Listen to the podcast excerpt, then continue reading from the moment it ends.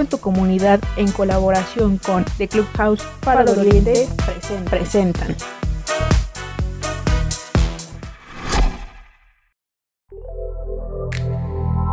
Sean bienvenidas y bienvenidos a Fabricando Mujeres y Hombres Libres de Violencia, episodio 19, el cual se llama Paternidad y Corresponsabilidad, el cual surge por parte de talleristas del programa Faro en tu comunidad del Faro de Oriente. Bueno, ya saben continuar con las medidas de higiene, todo esto del uso de provocas, gel antibacterial, lavado de manos, que ya yo creo que ya estamos más que acostumbrados, ¿no? A, todas estas medidas. Y bueno, para iniciar, antes que nada, este, les quiero presentar a una compañera que, que hoy está de invitada y que le damos una gran bienvenida. Ella se llama Violeta Bautista y también es parte de TAO, de Faro en tu comunidad de Faro de Oriente. Hola Violeta, ¿cómo estás? ¿Puedes hablar un poquito de ti por ti?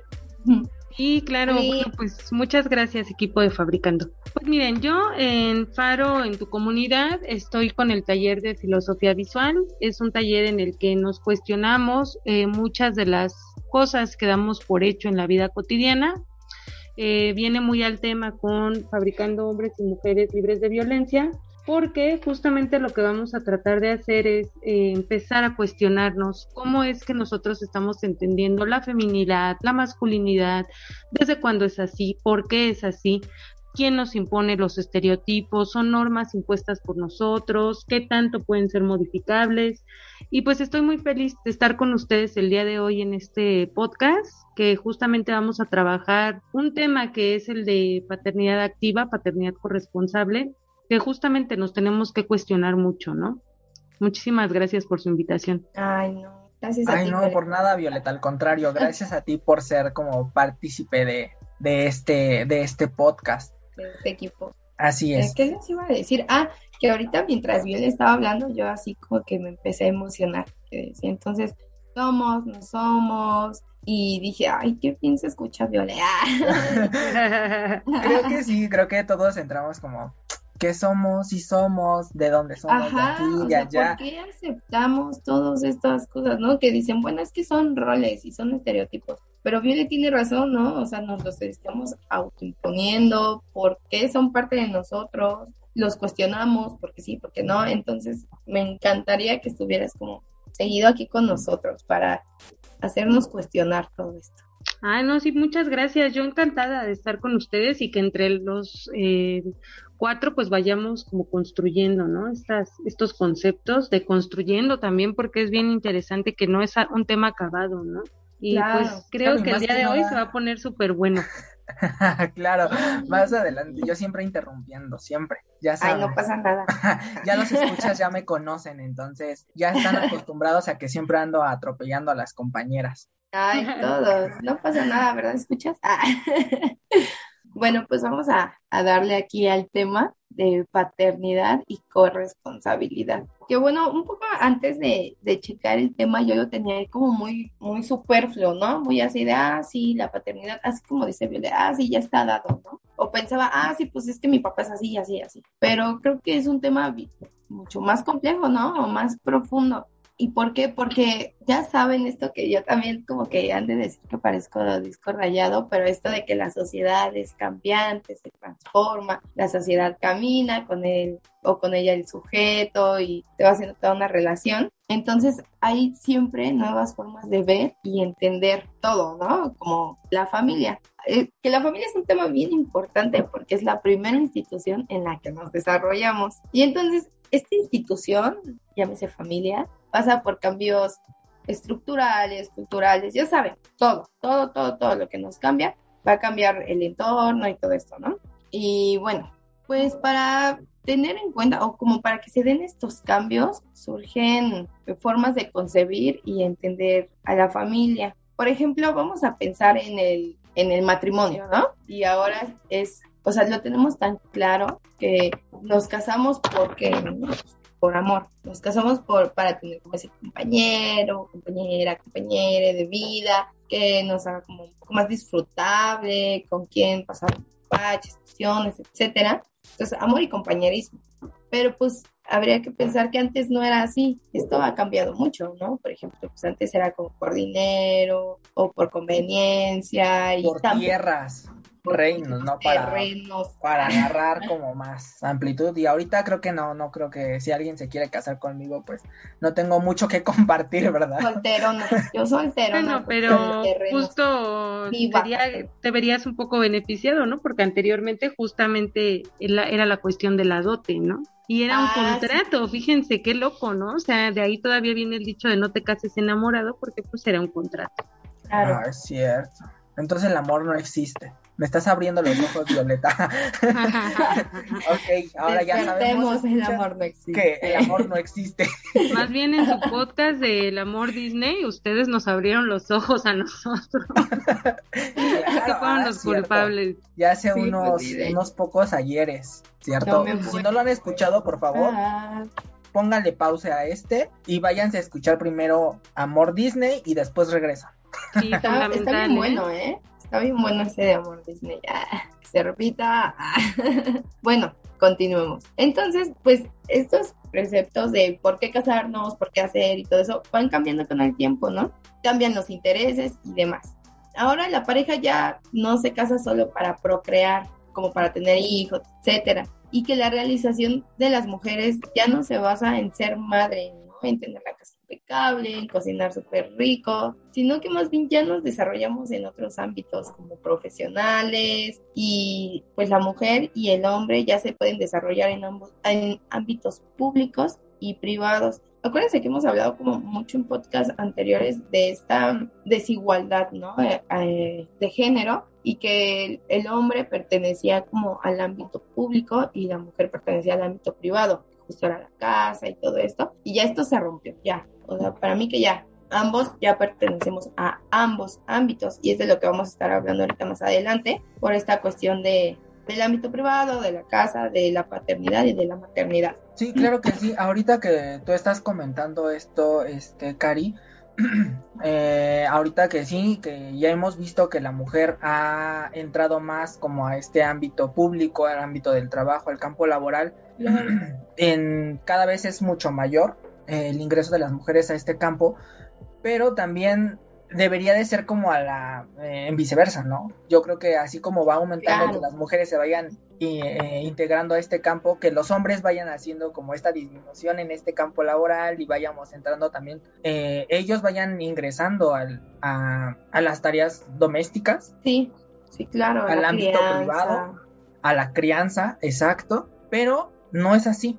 Sí, es que es, creo que es muy complicado, o sea, creo que seguimos aún en un bache, porque por ejemplo, esto de, de la mujer pertenece al ámbito privado y a la crianza y a la labor doméstica es de un modelo bien patriarcal, ¿no? Donde hay roles bien asignados, bien cuadrados y desde chiquita, por ejemplo, tú, uno nace, ¿no? Y crece en esta institución, ya en esa familia, entonces tú ya naces y ves que tu mamá hace estas cosas y que estas tareas son exclusivas de ella y que estas otras tareas son exclusivas de tus papás, pero que eso también son comportamientos exclusivos. Y entonces yo ya crecí viendo eso y entonces yo ya crezco y tengo un ideal, ¿no? Y yo ya sé que mi mamá era la mejor ama de casa para las tías y decía, ay, es que ella sí cocina, ella tiene su comida a la hora y ella trae a sus hijos impecables y va a todas las juntas de la escuela, ¿no? Y entonces yo crezco y digo, ay, es que yo quiero un esposito para tener mis hijos, tener mi casa impecable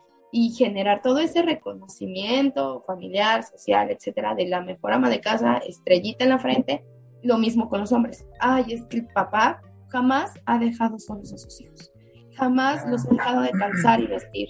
Y entonces yo creo que digo, me voy a conseguir mi esposita y que ya tenga la casa impecable y yo voy a ser el mejor proveedor, etcétera, etcétera. Pero entonces esto pues empieza a romper por ejemplo, yo, eh, eh, en mi caso, mis papás se separaron desde que yo era muy, muy pequeña y este, mi abuela, mis tías, mi mamá no son casadas, ¿no? Sí salen, etcétera, tienen sus amigos, pero no, ninguna es casada. Entonces, yo ya crecí viendo como otro modelo y no veo erróneo o no veo equivocado el no tener un esposo. Pero ese es mi caso, ¿no? Entonces, hay diversos casos donde hay aún familias como que se concentran en ese ideal de los roles eh, eh, patriarcales. Entonces, por eso no creo que no hemos visto ese gran cambio. Aparte, pues la sociedad sigue siendo patriarcal. Es como que digamos, ya, ya esto cambió. Y bueno, eh, seguimos pues, por roles y estereotipos. Y, y pues, ¿qué más? A ver, ¿qué, qué sigue? Sí, bueno, eh, esto que estás comentando tú, Cari, a mí me gustaría también eh, poner el, el, ojo o el énfasis en que como sociedad vamos caminando así, ¿no? Tú, por ejemplo, decías, eh, mis papás se divorciaron desde pequeños y fíjate cómo también hay un tema bien interesante aquí que tú estás abriendo, ¿no? El divorcio no debe de implicar un, una ruptura de padres a hijos. Y si vemos algunas estadísticas, los hombres que se divorcian eh, todavía tienden a, ir en esta inercia de decir, ah, bueno, yo tenía el rol de proveedor, ahora ya me divorcié y pues ya me voy a la tienda por cigarros y no vuelvo. ¿No? Entonces también ah, ser un padre activo tiene que ver con esto de no me estoy separando de mis hijos, estoy rompiendo un contrato con una persona con la que ya no estoy cómodo, que bravo por esa parte porque sí es necesario cuando ya no estás a gusto en una relación, pues replantearte, ¿no? Pero con este tema que estamos viendo de la responsabilidad en la paternidad, también quiere decir, bueno, ok, yo me estoy separando, no voy a ejercer una alienación parental, o sea, no voy a poner a mis hijos en contra de mi expareja y tampoco me voy a ausentar de, de esto que me toca a mí como papá, ¿no? Que además es padrísimo y que si tú ya lo decidiste, pues ser un papá activo, tener eh, el cambio de mentalidad de no nada más voy a ser proveedor, ¿no? O sea, se necesita abrir esta idea como de yo estoy al pendiente de mis hijos, de todas sus necesidades, ¿no? Conozco sus gustos, sé cómo se llaman sus mejores amigos, me sé el horario de la escuela y así voy cambiando esto que tú decías, Cari, de la mamá perfecta es la que sabe todo eso. Entonces un día dejas al papá en la casa, y no sabe ni dónde está el uniforme del niño, en dónde encuentra la lonchera, ¿no? ¿En qué grupo va? ¿En qué grupo va? ¿Cuál es el apellido, el segundo apellido de mi hijo, no?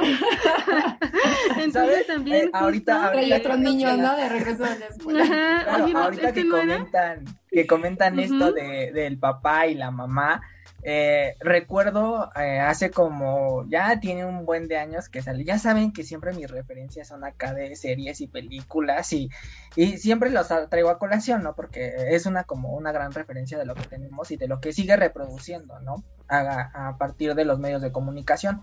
Hay una película que se llamaba Los tuyos, los míos y los nuestros, ¿no? Eh, creo que es un... Él es un capitán de la Marina, me parece y tiene un buen de hijos, ¿no? Tiene como cerca de ocho, entre ocho y diez hijos por allá, por ahí Y conoce a una mujer que tiene por ahí así de seis o siete hijos, ¿no? Entonces son los tuyos, los míos, y cuando nos juntamos, nos conocemos y nos casamos, ya son nuestros ahora, ¿no? Pues ahora pues, échale una casita como para unos... más de una docena de hijos, ¿no? Sí, que era lo común, ¿no? Fíjate cómo era lo común, pero volvemos a lo mismo. O sea, estas familias que tuvieron muchos hijos, el rol del papá, este rol que Cari nos pone ahí énfasis en hay que cuestionarlo, ¿no? El rol del papá era pues yo me salgo a trabajar. Exacto. Eh, si tengo muchos hijos, qué bueno, porque pues ya este, mi esposa se está haciendo cargo, ¿no?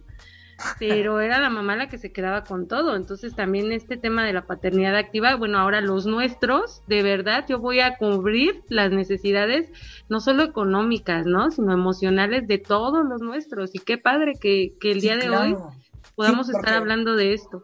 Ajá, en esa, en esa, en esa película, eh, al principio, bueno, después de que se cantan, se, se juntan, se casan y ahora son nuestros, eh, sí hay este, como ciertas labores en las que él tendría que venir y poner un alto, ¿no? Porque al principio todos los hijos no se llevan bien. Hay como una diversidad de edades, ninguno se lleva bien y ahí las funciones las tenía que hacer la mamá, ¿no? Pero ya no solamente ella, ahora entra él también a hacer esta labor de ir este haciéndoles que confíen los unos en los otros, ¿no? Porque los grandes tienen que cuidar a los chicos también. Pero aquí creo que está, está cool un poco la referencia porque hablábamos de cambios. Y aquí hay una clara muestra de cambio, como dice Viole, antes era común tener muchos hijos, ¿no? Tener cinco, seis, siete, etcétera. Pasaba mucho, pero justo hay aquí un, cambio bien fuerte, ¿no? Los, para empezar, los hijos tardan más en salir de casa, o sea, en irse a vivir ya de forma independiente que antes.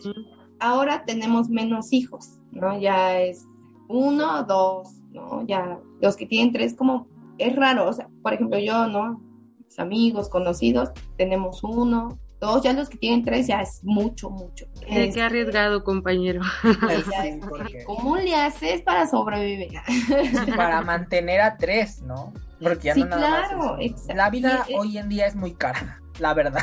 esa es una causa, ¿no? Es una causa de que queramos tener menos hijos, de que esperemos para tenerlos, de esta cuestión de eh, por ejemplo, me hacía como mucho ruido un meme muy, muy, muy visto que habla de que de que yo quiero ser el mejor tío, ¿no? O intento ser el mejor tío para mis sobrinos, salimos, jugamos, etcétera, y dice, y yo a mis tíos ni les hablo. O sea, como ese papel sí cambió bien radicalmente, pero por lo mismo de tener como menos niños en casa, por el mismo modelo capitalista que nos exige como trabajar un poco más o que nos da una idea de éxito y progreso más profesional, más laboral, más académico, etcétera. Entonces, un poco eh, a cambio del éxito o progreso ideal de cuando, no sé, de los 60, ¿no? De cuando fueron el boomer todo eso. Este, y algo que se me estaba escapando era eh, eh, el equipo de Fabricando dio un, un tallercito el sábado ahí en Jornadas de Faro Oriente y hablamos mucho de la identidad y creo que va mucho de la mano. La paternidad va pegada a la identidad masculina, ¿no? A lo que es como reafirmar el masculino y antes era así de yo soy un papá fuerte y no le doy ese afecto, ese cariño, ese amor a mis hijos, ¿no? No les doy un beso, un abrazo porque el, papá es fuerte, es proveedor y es recio y no tiene que demostrar, ¿no? Debilidad, que es a lo que se asocia la, la emoción, el sentimiento, etc. Entonces, habrá que ver que estos cambios sí son bien lentos, como, como dice Adrián, porque tiene que ir cambiando toda la identidad masculina y femenina también. Sí, ojo, ¿eh? no es así tampoco así una crítica absoluta porque vamos caminando poco a poco. Entonces, el que de pronto hay algún papá que todavía no sepa dónde está la lonchera, dónde están los libros, cuál es la talla de sus hijos, nunca es tarde, ¿no? Los beneficios que van a obtener tanto sus hijos como ustedes como padres van a ser enormes, porque justo van a complementarse y, y van a saber que sí, ok, yo puedo proveer, pero también puedo estar a cargo de las necesidades emocionales de mis hijos y mi pareja también. Y como dice Cari, si ya no estamos en pareja, la mamá también, ¿no? Entonces, cuando hay un divorcio, mm, no hay un divorcio de padres con hijos, hay un divorcio de dos personas, ¿no? Entonces, que la mamá y el papá tengan esta figura de corresponsabilidad con los hijos, creo que cada vez lo vamos haciendo de una manera más eh, cotidiana y poco a poco se va abriendo también para que este cambio pues se vaya haciendo más fuerte, ¿no? Que es necesario además. Claro, eh, para esto pues ya entrando como más en tema de una paternidad y una corresponsabilidad por parte de lo masculino, eh, pues sabemos muy bien que pues todo se aprende con la práctica, ¿no? Porque pues nadie te enseña, no existe un manual que te enseñe a ser mamá o papá, no existe, y creo que lo importante es confiar en ti mismo, porque pues no tienes como la experiencia tampoco, es tu primer hijo. Y si ya los tienes, pues no es, y si ya tienes hijos, pero pues no lo hiciste con ellos y pues está como en camino uno más, pues nunca es tarde, nunca es tarde para comenzar con esta, con estos lazos, ¿no? A, formar nuevos lazos. Irte, irte formando como papá o como mamá. ¿No? Y ser parte de la vida de tu hijo o de tu hija. Acá hablaremos también de una paternidad activa, cómo es que los hombres podemos entrar en este campo. ¿Ustedes cómo aprendieron a ser mamás? ¿Hay un manual? ¿Existe un manual? Y yo, pues bien, bien difícil. no, pues creo que solo con la práctica. es la única forma todos los días estamos aprendiendo, ¿no? De repente a mí me pasa que ya en mi cama acostada reflexionando el día digo, híjole, esto no creo que lo resolví tan bien, en el momento pues fue el primer recurso que tuve, pero creo que también es justamente esta parte de estarnos revisando todo el tiempo, ¿no? No hay, como bien dices, un manual de crianza. Y por ejemplo, no va a ser lo mismo, no sé, ¿no? Yo que tengo a Leo y dentro de unos años tener otro hijo, digamos, ¿no? No, ya no es la misma crianza. ya tuve toda una práctica o un conocimiento empírico con un niño y ahora ya todo ese conocimiento pues se va a desbordar en otras prácticas, ¿no? Claro, ¿no? Ahorita como ustedes lo están comentando, pues tú tienes como una parte de, eh, tú eres parte importante tú como mamá de esta crianza y como siempre te has hecho cargo de esto, pues cuando entramos los padres en acción y entramos como en este, en esta onda de la paternidad, pues tenemos que primero comunicarnos con ustedes, que son las mamás. Tú, yo papá, me vengo y me comunico primero contigo, cómo es la forma en que los estamos criando, poner como ciertos acuerdos sobre la mesa de qué es lo que vamos a hacer con ellos, cómo vamos a tratar de educarlos poco a poco. Esto primero de primer de primera mano, ¿no? Primero tú y yo nos ponemos de acuerdo porque yo quiero ya como comenzar con esta onda de la paternidad, quiero entrarle al tema, quiero hacerme responsable de ciertas de ciertas cosas y de ciertas actividades. ¿Qué más podemos hacer con ello? Después de, de ver lo que puedo hacer como papá, y como mamá, aparte de la coordinación, ¿qué más podemos hacer? Pues justamente también este tema de, yo creo importante, del involucrarse desde el inicio, ¿no? En la toma de decisiones, desde que nos enteramos que estamos embarazados, desde que empezamos el control prenatal, y después justo así me voy acoplando a que todo lo que tiene que ver con mi hija o con mi hijo, pues me toca también, yo ni siquiera diría un 50-50, ¿no? Sino me toca involucrarme a la par que lo hace la otra figura. Exacto, 100 y 100. 100 y 100 estaría excelente, ¿no? 100 y 100 estaría excelente. Pero pues sabemos que nuestra realidad, pues, realmente no es 100 y 100. ¿Cierto? Que eso sería como lo idóneo que estamos esperando. Pero cuando no existe esto... Mucho porque, por ejemplo, cuando han escuchado que esto de el instinto maternal, ¿no? De nosotras nacemos con el instinto maternal y por ende ya sabemos ser madres y tenemos que hacerlo todo y todo bien. Y eh, cuando han escuchado el instinto paternal, yo por ejemplo no, nunca, nunca he escuchado que digan, ya tienes el instinto paternal y debería de ser igual, ¿no? Sino, o más bien tener nuestro máximo esfuerzo por aprender a ser mejores, mejores personas con nuestra familia y mejores personas para el mundo. Sí, esto que dices, Cari, es bien importante, ¿no? También, como decía Adrián, pues no hay un manual efectivamente para ser mamá o papá y si tú como papá estás en este tema de la paternidad activa, pues justamente lo que lo que importa es que te intereses por las necesidades de tus hijos. Esto que decía Cari, ¿no? Que mostrar emociones no te hace eh, ser menos masculino, no le estás enseñando a tus hijos de fortaleza. Podríamos empezar a ver incluso otra forma diferente de conectar con los hijos, ¿no? Em, yo creo, la verdad, eh, que también los padres aportan demasiado al desarrollo de los hijos. Es innecesario además que yo vea a mi papá. Bueno, yo recuerdo el vínculo que tuve con mi papá fue fuertísimo e incluso le llegaba a contar más cosas que a mi mamá. Pero algo que mi papá también hacía bien padre, pues es que me escuchaba siempre con apertura, ¿no? Y al final, cosas que a mí me daba pena contarle a mi mamá, eh, yo era niña. Entonces, fíjense cómo esto que dice Cari, yo sí normalicé el tener un papá con el que podía hablar, por ejemplo, de sexo, de adicciones y que me supo escuchar en su momento, que estaba presente y que sabía incluso eh, pues el consejo que me daba, cómo me orientaba, que no necesariamente es, ay no, pues de tales temas yo nada más puedo hablar con mi mamá. Creo que necesitamos apertura y también como padres decir, bueno, pues hay que romper con estos estereotipos de género que nos impiden tener esta paternidad activa, ¿no?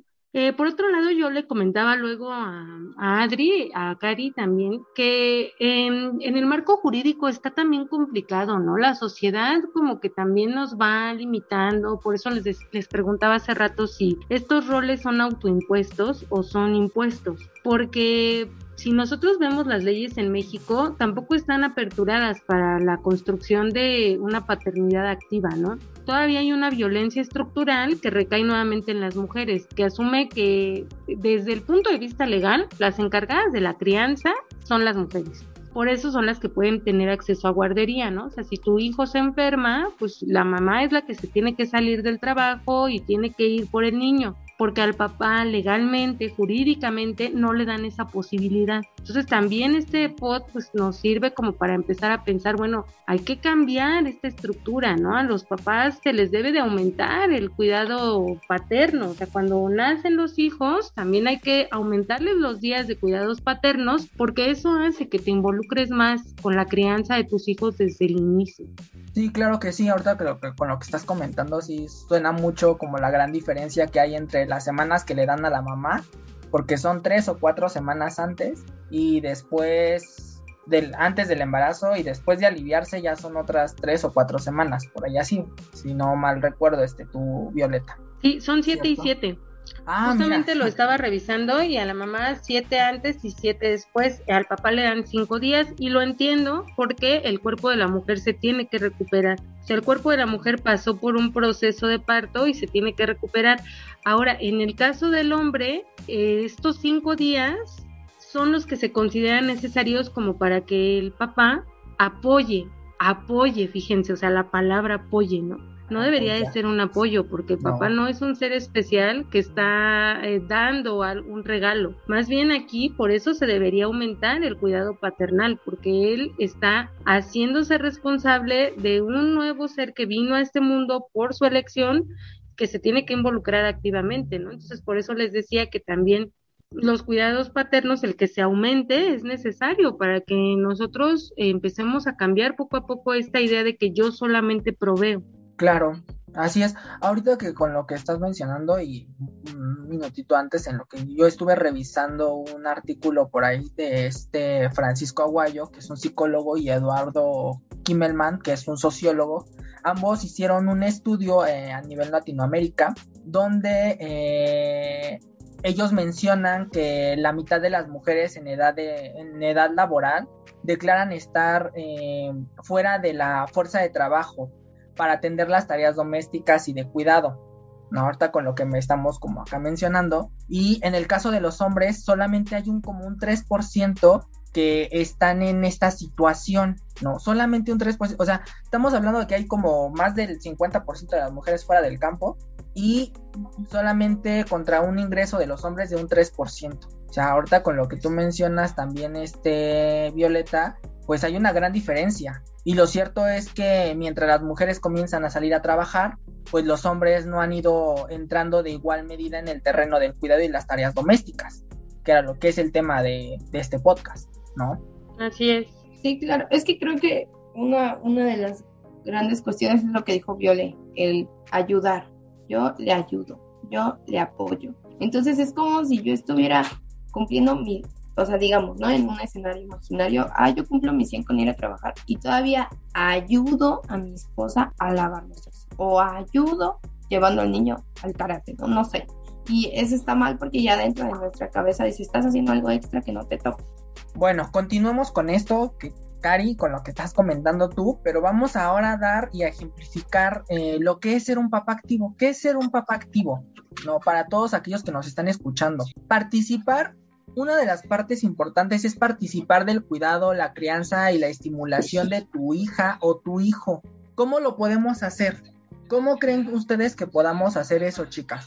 Pues yo creo que, o sea, nos lo da bien claro, ¿no? En el cuidado diario. O sea, creo que desde algo que podemos hacer desde bebés, desde, ah, pues ahora yo, yo lo duermo, ahora yo o yo le enseño a cepillarse los dientes, ¿no? Eh, y eso haría como mucho más enriquecedor cada conocimiento, porque a lo mejor yo con mi hijo le digo, ah, mira, yo hago esto, esto, vamos a cepillarnos así juntos, y el otro día él, y son dos formas diferentes de dar nuevos conocimientos. Entonces es, a lo mejor se nos hace como cosas bien pequeñas, ¿no? Bien X, pero esas cosas bien pequeñas van reforzando día a día. Claro, fíjate incluso. Ay, no se escuchó, perdón, Viole. Pero ahorita, ahorita seguimos. ¿Cuál es el siguiente? Ahorita, nos das tu aportación.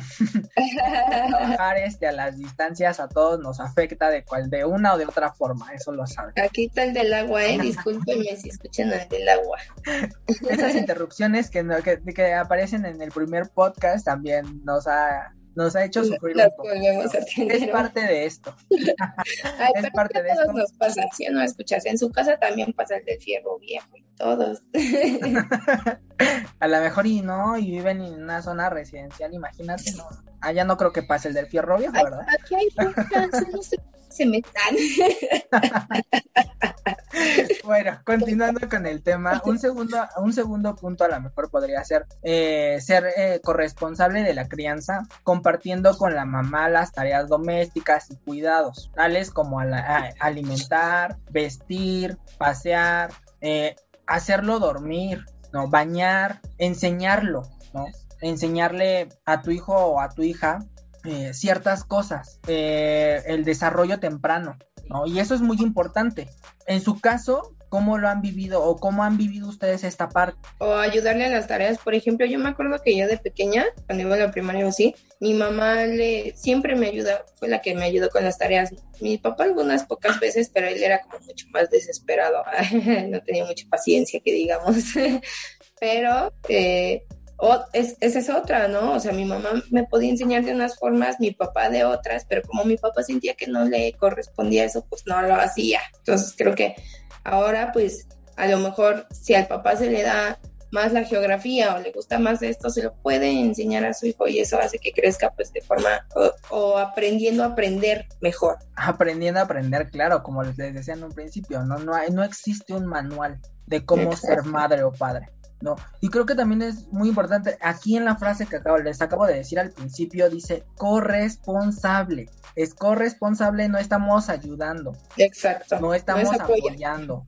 Estamos siéndonos, haciéndonos responsables, juntos, en la crianza, compartiendo con las mamás, nosotros papás, compartiendo con ellas, ¿no? Cuidados y tareas. Y eso es muy importante. Que no empecemos y dijimos, ah, es que ya le ayudé. No, no le estás ayudando no le estás ayudando, por favor. Yo creo que necesito repetírselos como mil veces para que nos quede claro que, no estamos ayudando.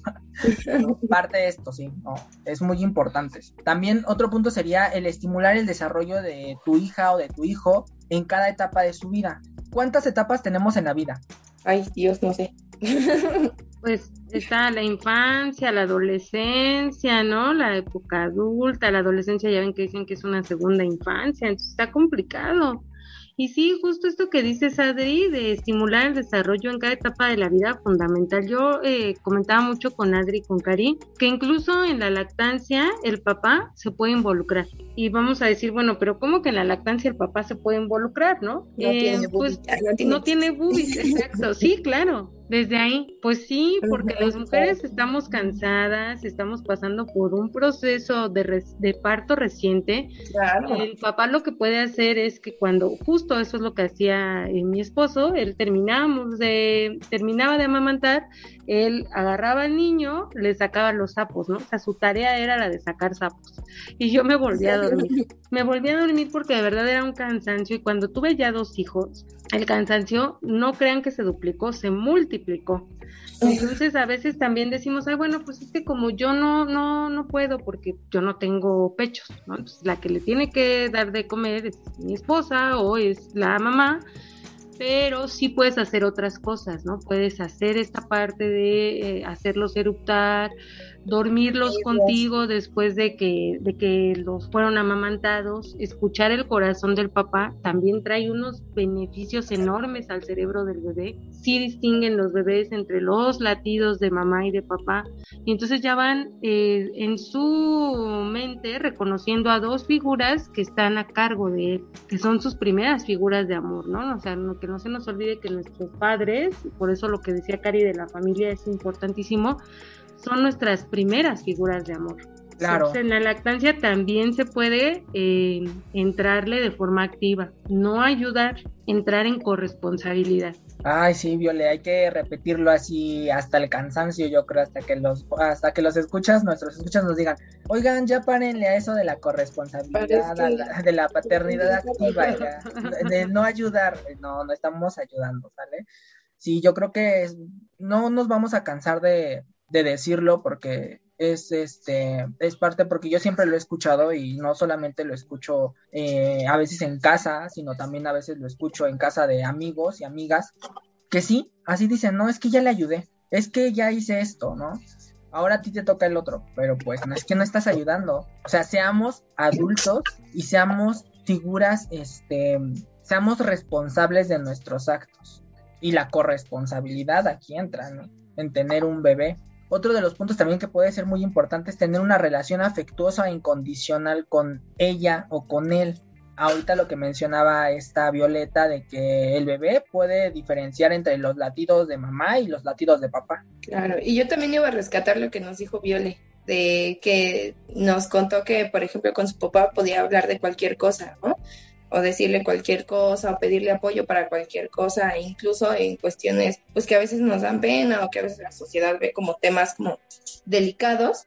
Y muchas veces, por ejemplo, yo me, me dirigía con mi mamá, ¿no? Pero ella tenía un buen vínculo de comunicación con su papá. Y creo que tener ese vínculo con ambos padres es súper enriquecedor Claro, luego fíjense, ¿no? Dicen que las perspectivas eh, masculinas en ocasiones son necesarias, pues qué mejor que esas perspectivas masculinas vengan de tu papá, ¿no? O sea, tener la apertura de que sea tu papá el que incluso se muestre vulnerable, esto que decía también en Cari hace rato, ¿no? Los papás, ellos creen que la, lo principal y por esta cuestión que nos impuso la sociedad, lo principal que nos tienen que transmitir es seguridad, entonces reprimir las emociones, no, un papá que te enseña que no tiene nada de malo ser vulnerable, también habla de que está conectando contigo desde las emociones y desde los sentimientos. Y eso yo creo que es fundamental para el desarrollo de los hijos. Claro, y esto que están comentando, eh, se me adelantaron, porque sí, eh, precisamente otro de los puntos de esta, de esta forma de crianza corresponsable es la manera respetuosa, poniendo límites con un buen trato,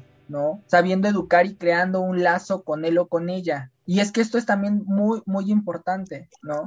Pero que también los padres se muestren vulnerables. Nosotros hombres mostrarnos vulnerables, porque no todo el tiempo somos los fuertes y los proveedores. Que eso empiece a cambiar desde este momento. Y ya es momento de hacer el cambio. Ser un papá presente implica proveer económicamente, pero es mucho más que eso.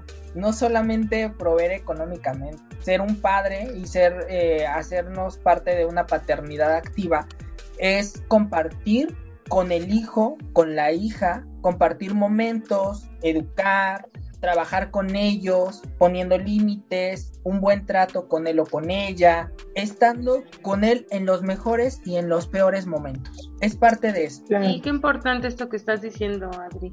En las en los peores y en los mejores momentos.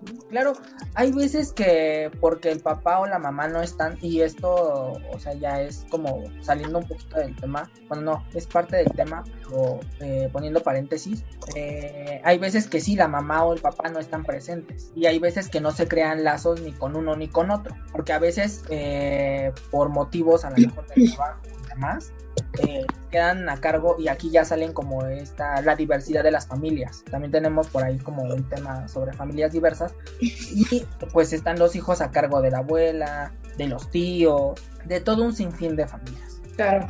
Y eso ya también es bien, ha cambiado, ¿eh? Porque antes era muy común que la mamá se hiciera cargo de todo, ¿no? De la alimentación juntas, este, todo, todo, todo con los niños y cada quien en su casa se hacía, eh, se hacía cargo de sus propios hijos. Pero ahora justo por la cuestión de que cada vez tenemos menos hijos, esperamos más. Por ejemplo, en mi caso, pues yo tengo un hijo, pero mis tres hermanos, ninguno tiene hijos, ¿no? Y pues ya todos estamos grandes y mi mamá también está en casa, entonces es algo mucho más distribuido con, o sea, ella está conmigo, con su papá, con sus tías y con su abuela. Y creo que eso también ayuda un poco a, a que podamos concentrarnos en, en más tareas y, en él y hacer todo de la mejor manera. Claro, Cari, además esto que tú mencionas, qué padrísimo, porque entre más corresponsabilidad, pues menos carga y también o sea, no estoy diciendo que la maternidad es una carga. Lo que estoy diciendo es que las tareas domésticas y la crianza sí fueron dejadas mucho tiempo a la mujer. Entonces, eso que estás diciendo es súper importante porque no es eh, tampoco el que yo renuncie a mis cosas personales, a mis proyectos, a eh, lo que soy como persona. Tengo un hijo, pero ese hijo también tiene un papá y cuando la responsabilidad es compartida, los proyectos a los que nos podemos dedicar son múltiples y hasta eso se ve reflejado en la autoestima de los hijos, ¿no? Imagínense una figura paterna que o materna que esté todo el tiempo abrumada porque solamente se le carga la responsabilidad a ella, pues justamente luego vienen los eh, las presiones, el que yo cuando estoy con mis hijos ya no me sienta de tan buen humor, ya esté más preocupado porque tengo que ir al mercado y también tengo que hacer la comida y a qué hora juego contigo. Entonces, si hay una corresponsabilidad, el tiempo de calidad que se le da a los hijos es fundamental y además contribuye a su autoestima, ¿no? Claro. Claro, ahorita que mencionas esto y para, eh, para comenzar a cerrar este, este podcast, que está muy interesante el tema, es tu presencia en el desarrollo de tu hija, ¿no? ¿Cómo se refleja en ellos? Y ahorita algo que tú comentabas que es muy cierto es que los niños y las niñas pueden tener mejor, una mejor autoestima cuando eh, los padres se involucran, ¿no? Nosotros papás nos involucramos eh, en este ámbito con ellos. Ellos refuerzan y tienen una mejor autoestima, ¿no? Sí, es, es que Ajá, ay, perdón, Adri. No, no, eh, échale, échale, para eso estamos. ay, perdónenme. este, lo que yo quería decir es que, por ejemplo, esta de tener una mejor autoestima eh, va de la mano con mejores relaciones o mejor forma de relacionarnos, ¿no? Muchas veces nos relacionamos a través del conflicto y ni siquiera nos damos cuenta porque lo tenemos muy normalizado. Entonces, si nosotros somos eh, modelos paternales, ¿no? Por ejemplo, mamá y papá, entonces, eh, tú al paternar un hijo estás enseñando lo que es el primer modelo de masculinidad, como lo decía ahorita Viole. Entonces ya de niño o de niña aprendo cómo debe de ser el comportamiento de, de un compañero, de un papá, de un novio. Entonces, si yo tengo una relación más abierta, más afectuosa, más sana con mi hijo o hija, ellos van a aprender que así deben de ser sus relaciones a futuro, con sus novios, amigos, etcétera, siendo unas relaciones mucho más sanas, amorosas, afectuosas y de apoyo. Claro, es muy importante esta parte que estás mencionando, ¿no? Porque desde ese momento en que yo me empiezo a involucrar con mi hijo o mi hija, en ese momento, chin, ya, yo estoy cortando eh, y estoy empezando a cambiar los ideales de algo. Ser personas más saludables, eso es muy, muy cierto. Aquí me está resaltando Violeta este, esa parte. Ella con todo en, este podcast. Yo se la resalto y él es súper sutil y se me la está resaltando bien. Sí, pero tienes razón, Adri, ¿no? esto que estás diciendo nos hace ser personas más saludables. Sí, claro, y es parte de, del desarrollo, ¿no? Y es parte de que me haga, me convierta en una, en un ser con, em, corresponsable y estar presente en la vida de mi hija o de mi hijo. Sí, y esto que decía Cari, ¿no? Así de, yo recuerdo que a mí me, tenían poca paciencia si me acercaba mi papá con las tareas. De verdad también esa parte, cambiarnos un poco el chip, ¿no? Eh, y, y, conocernos como figuras que somos ante, ante los hijos, que son padre y madre, no somos todopoderosos. Tenemos nuestras limitantes. Entonces, si yo, por ejemplo, me reconozco que no soy tan buena en algún tema, pues qué mejor que mis hijos tengan el respaldo del papá. ¿No? Así de, yo, por ejemplo, cuando lleguen a las raíces cuadradas, se les voy a tener que decir a mis hijos, están solos contra el mundo. Y a partir de hoy ya están solos contra el mundo, es responsabilidad absoluta de ustedes. no, podría buscar, podría buscar tutoriales, por supuesto que se puede, ¿no? Pero si a la otra parte se le facilita, pues justo esto, vamos eh, haciendo un equipo en donde yo me puedo encargar de esto, tú eh, tienes una habilidad mejor para esto y así la autoestima de los hijos, sus eh, desempeños escolares incluso van a ser mejores también. Claro, claro, en todo momento. Sí, tienes toda la razón. Eh, y son comentarios que debemos de valorar muchísimo. Son comentarios que debemos de valorar muchísimo y tener como una relación más cercana con tus propios, bueno, con tu hija o con tu hijo eh, a lo largo de la vida, ¿no? Que logren un mejor desempeño. Todo eso que, que están comentando ustedes, creo que es muy importante y yo de que trabajo nuevas masculinidades, cuando me llegan a, acá a pedir apoyo, ayuda y demás, eh, yo siempre les he comentado que no es nada más de llegar a un taller y ya, yo te voy a decir así qué tienes que hacer y cómo lo tienes que hacer, ¿no? Yo solamente te acompaño. Yo no te digo que sí, que no puedes hacer. Yo te doy un acompañamiento y tú decides qué es lo que quieres hacer. ¿no? Yo a lo mejor te puedo guiar, pero no te puedo decir qué es lo que puedes hacer. Y esto lo he comentado desde un principio. Cuando llegues acá, entonces yo solamente soy un guía. Y no solamente yo, sino acá el, equipo completo, ¿no? Cari y, y Viole. Te damos un acompañamiento nada más. Y esto es lo que siempre andamos recalcando en cada uno de los talleres que damos, ¿no? Entonces, para ir cerrando ya un poco más eh, esto, entonces les repito nuevamente la presencia del desarrollo que podemos hacer. Cuando tu papá te hace responsable y te haces corresponsable con mamá, cuando estamos, eh, estamos en casa ayudando, no estamos ayudando, estamos siendo adultos funcionales, haciéndonos responsables, ¿vale? Los hijos pueden tener una mejor autoestima, pueden desarrollar habilidades sociales, también enfrentan adversidades de la vida, tú con ellos, acompañándolos, ¿vale? Son personas, vamos a ser personas más saludables, vas a generar una relación más cercana con ella o con él y van a lograr a lo mejor un mejor desempeño en todas las actividades que lleguen a realizar cada uno de ellos. Sí, listo, pues ya para cerrar, eh, eh, relacionarnos no a través del poder, ¿no? No somos amos de los hijos o señores y dueños de la casa, ah, sino somos familia y nos vamos a relacionar así como transversalmente para tener como esa amplitud y esa cercanía, este amor.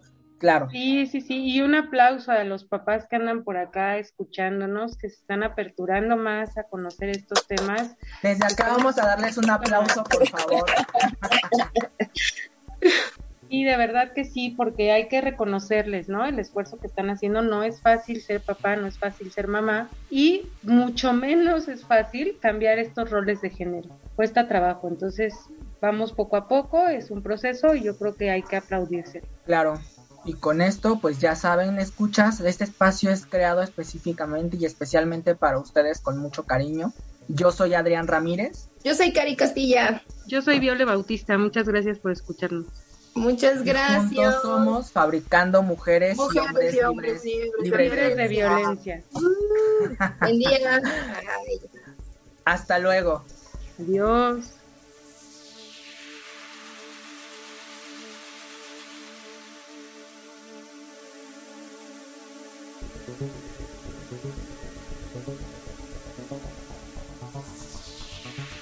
Faro en tu comunidad, en colaboración con The Clubhouse Faro de Oriente, presentaron Fabricando Mujeres y Hombres Libres de Violencia.